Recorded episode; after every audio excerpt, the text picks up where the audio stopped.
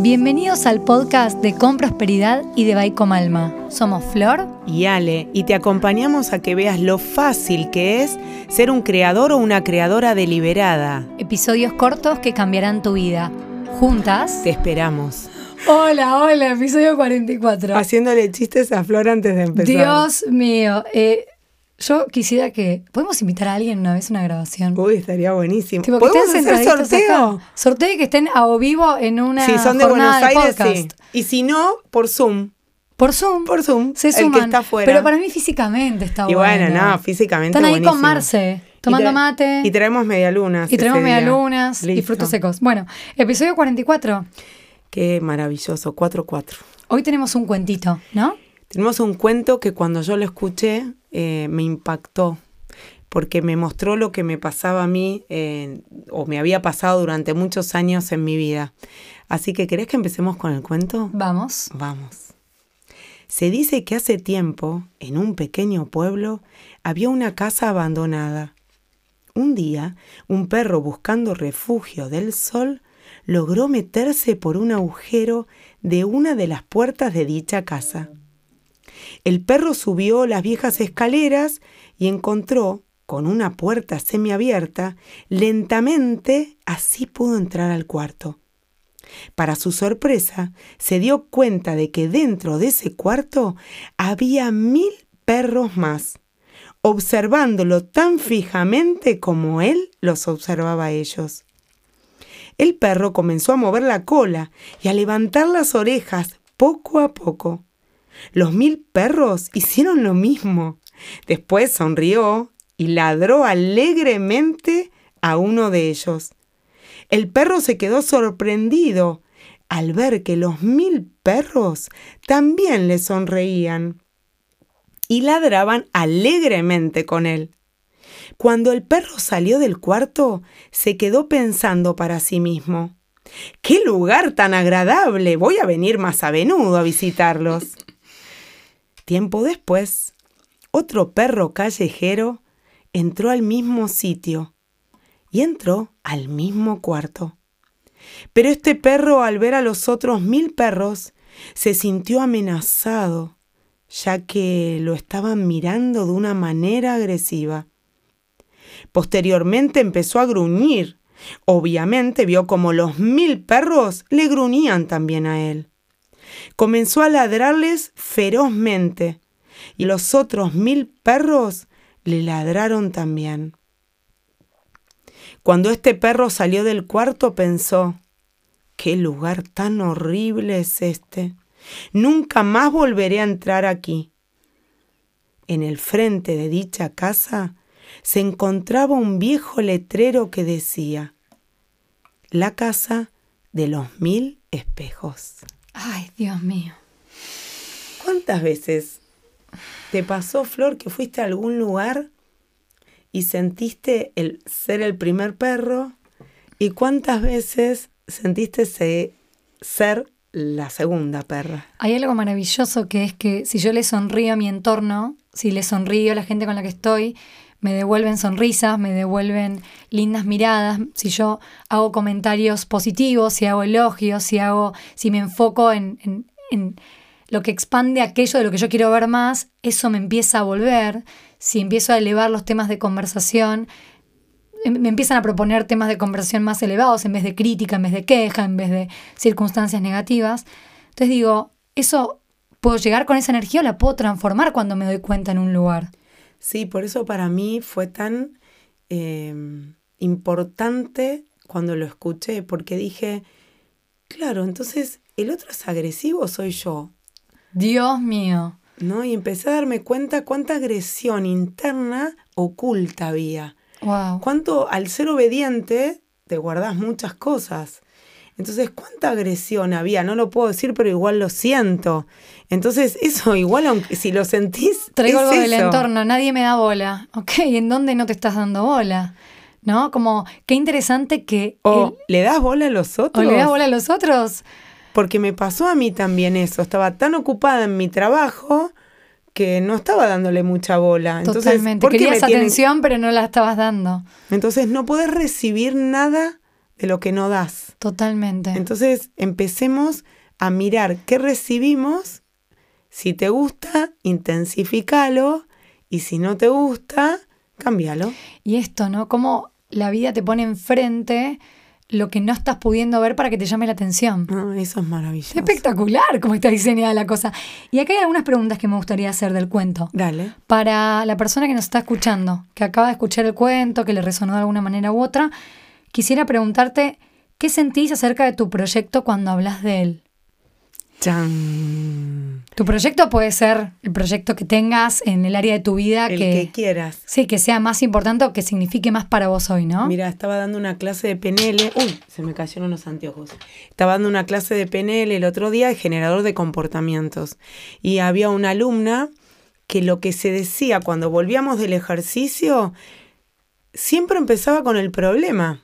Wow. Entonces, esto es lo mismo, ¿no? Si te empezás con el problema, ¿qué resolución vas a tener? ¿Positiva o negativa? Totalmente.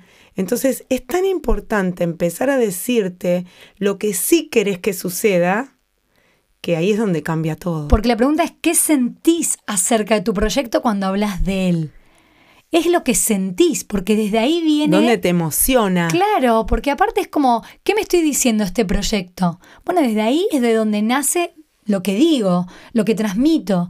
El lenguaje corporal sabemos que es en un 80% no verbal. Entonces hay cosas que se transmiten que no, es, no tiene solamente el contenido de lo que estás diciendo, sino lo que estás, digamos, lo que se ve de lo que Mira, el transmitís. otro día le digo a, a alguien, che, ¿vamos al cine? Y me dice, no, está lloviendo. Esa- esta es la manifestación del deseo para el otro. Pero no entiendo, ¿qué querés ir al cine? ¿Querés el foco? ¿Dónde está? No Mira, mi proyecto es ir al cine. El tuyo es no mojarte. Claro. Entonces, esto pasa muchísimo, Flor. Dios, que me- muchísimo cuando hablamos. claro, claro. Mezclamos todo. Viene el fin de Semana Santa. Che, ¿nos vamos de viaje? No, no sabes el tránsito que hay en Semana Santa. Pero no entiendo. Sí, desde que nací hasta que me voy a morir va a haber mucho tránsito en Semana Santa. Dios- es- Y que no voy a salir en es- Semana pero Santa. ¿sabes qué, Ale? Es como tenés una sopa y se te cayó, es una sopa de fideos, te cayó el anillo, ¿viste? Como revolver en esos fideos te encontrar el anillo. O sea, en serio que si revolvemos en eso que nos decimos, que estamos acostumbrados a decirnos, hay tanta verdad ahí que nos va a dar tanta felicidad. Sacar esa bruma, pero y la siguiente pregunta es, ¿qué transmite tu expresión acerca de lo que contás? De tu Mm, proyecto. La cara, lo que transmitís, cómo se mueve tu cuerpo. Yo les enseño cuando vienen eh, movimientos corporales que te dan poder, ¿sí? Porque la mayoría viene todo derrumbado. Dios. Todo co- como el proyecto, todo. Y hay hablan algo de la voz del sí y la voz del no. ¿Cómo podemos hacer para hablar con la voz del sí, que no es la quiero, voz del no? quiero ir al cine. ¿Vamos al cine? Quiero ir al cine. Quiero ir al cine. Claro. Esto que parece muy tonto, no es tonto.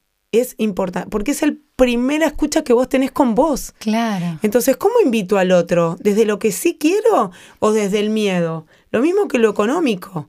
¿sí? Cuando estamos hablando desde lo económico, ¿qué te decís? ¿Cómo te lo decís? ¿Estás empoderada o vas con el miedo? Total. Aparte esto, ¿cuál es la sensación que recibís de los demás cuando hablas de tu proyecto? Tiene mucho que ver con cómo lo estoy transmitiendo, que es lo que siento y lo que me digo de eso. Entonces, hay un ejercicio maravilloso que es la voz del sí y la voz del no. Sí, no, sí, no. Fíjense que dije sí, dije no y hay dos voces diferentes. Entonces, la voz del sí sería, Ale, ¿querés venir al cine? Sí, para arriba. Ale, ¿querés venir al cine? No, para abajo. Claro, entonces te hice la pregunta con la voz del sí, con la voz del no, y vos me contestaste sí y el no.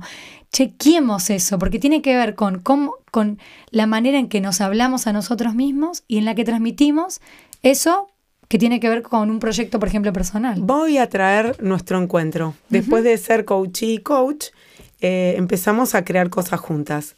Flor venía y me decía, che, hagamos, dale, vamos. hagamos. ¿Te acordás la primera vez que nos juntamos en casa? Que todavía creo que tenía la sacadas. oficina abajo. Qué sacada, sí. Eh, y empezamos a hacer, yo no sé qué iba a pasar, ni sabíamos que íbamos a hacer tantas cosas juntas, ni sabíamos lo que a cada una le iba a abrir puertas a hacer lo que hacemos.